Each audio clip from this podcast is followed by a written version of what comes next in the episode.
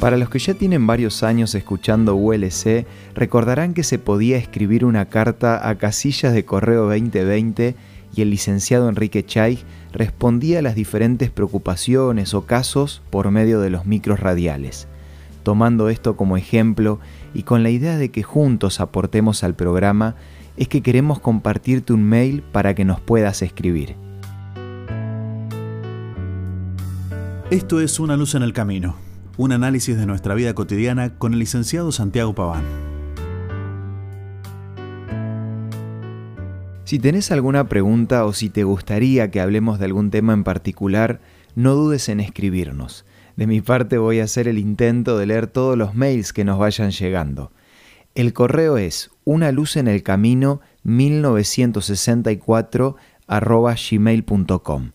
Se escribe todo junto y 1964 va escrito en números. De paso, este es el año en que comenzó el programa.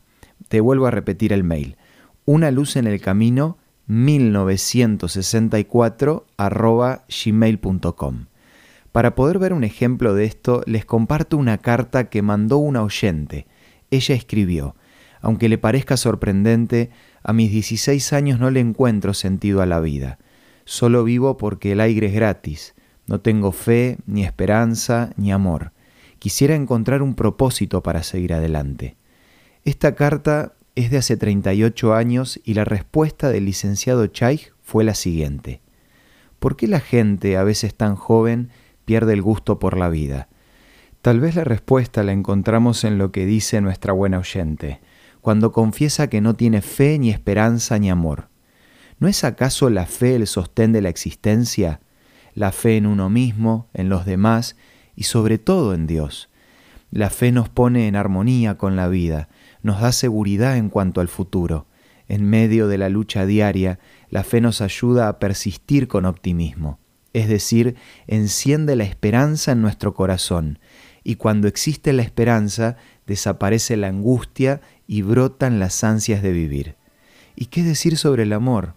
Quien aprende a amar y recibe la respuesta de su amor, terminará amando la vida, y en ese clima de fe, esperanza y amor, Dios produce la conversión.